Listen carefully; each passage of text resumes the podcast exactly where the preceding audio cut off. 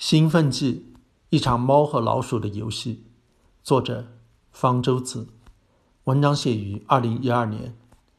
从悉尼奥运会开始，在奥运会开幕式上，运动员代表的宣誓词都加了一句：要致力于一个没有兴奋剂和药品的运动会。近年来，对兴奋剂的检测越来越精准，对违反者的处罚也越来越严厉。但是每届奥运会都会查出有运动员使用兴奋剂。这次的伦敦奥运会也已查出一名阿尔巴尼亚举重选手和一名乌兹别克体操运动员使用兴奋剂，而取消其参赛资格。为什么他们要铤而走险？兴奋剂究竟是怎么回事呢？其实我们对兴奋剂并不陌生，每个人都用过，很多人每天都用。茶、咖啡、可乐等很多饮料里含有咖啡因，那就是一种兴奋剂，只不过它是合法的。运动员非法使用的兴奋剂有一类和咖啡因相似，但是作用更强。它们通常是苯丙胺、麻黄素或者类似的化学物质。它们能够刺激神经系统，引起全身性的兴奋，让心跳加速、血压升高、代谢加快，让人不感到疲倦。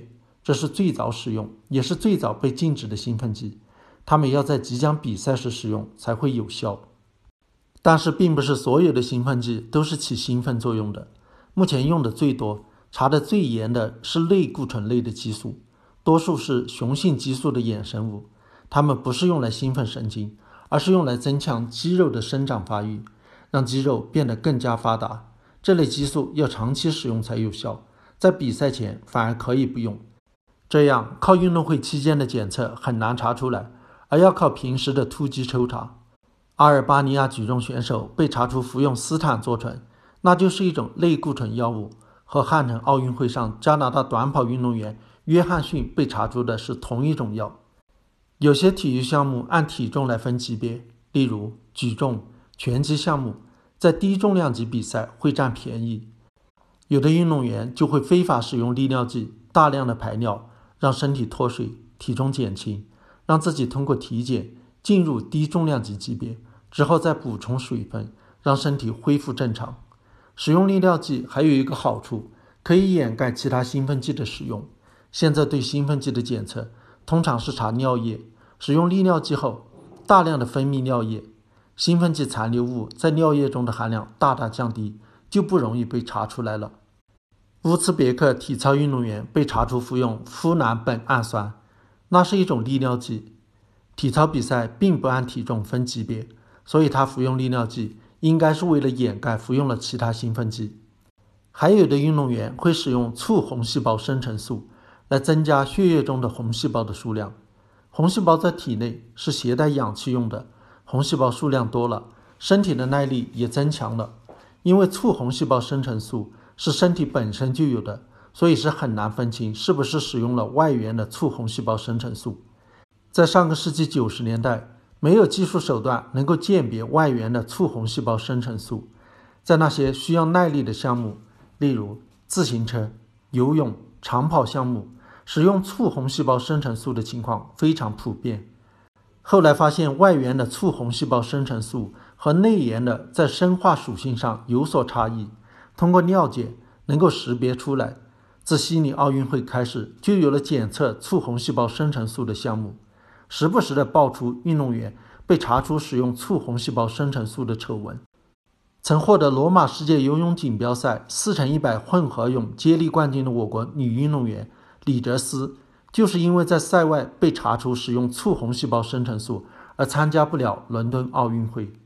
运动员增加红细胞的笨办法是输血，几十年前就有人用，有了促红细胞生成素之后，就很少有人采用输血的办法了。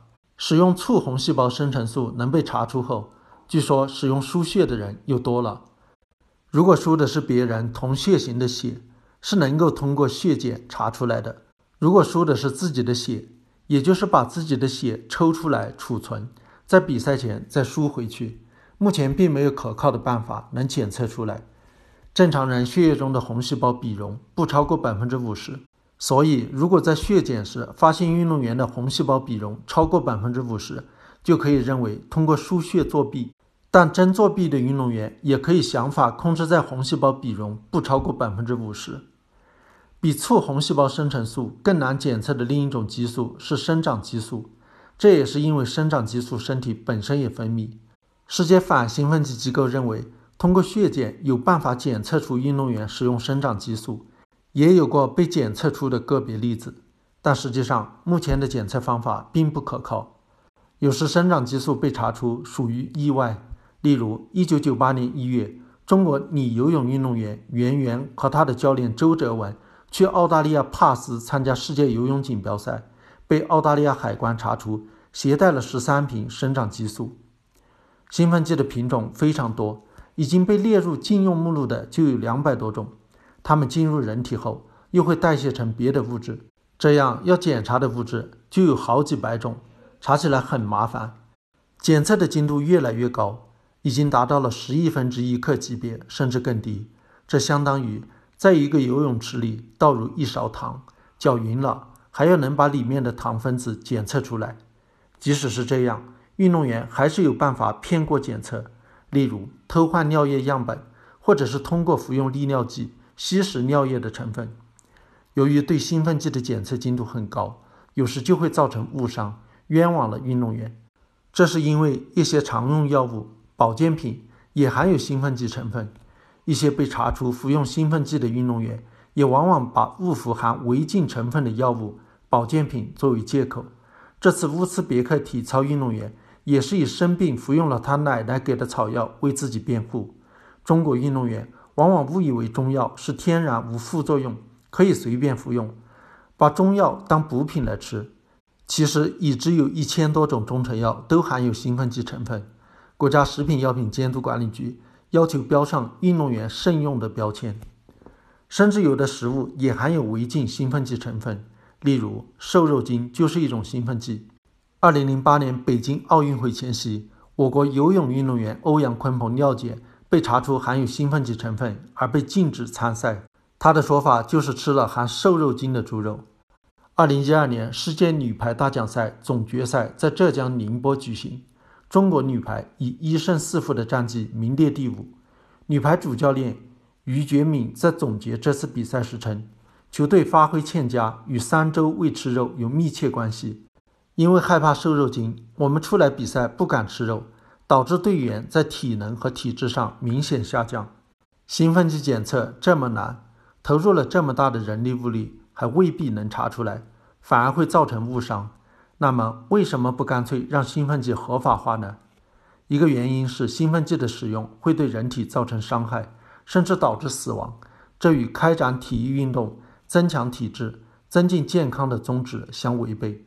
一九六零年罗马奥运会上，丹麦自行车选手简森在参加一百千米的比赛时突然瘫倒，送到医院不久就死亡了。尸检发现他服用了两种兴奋剂。他的死亡促使国际奥委会自1968年起开始对参加奥运会的选手检测兴奋剂。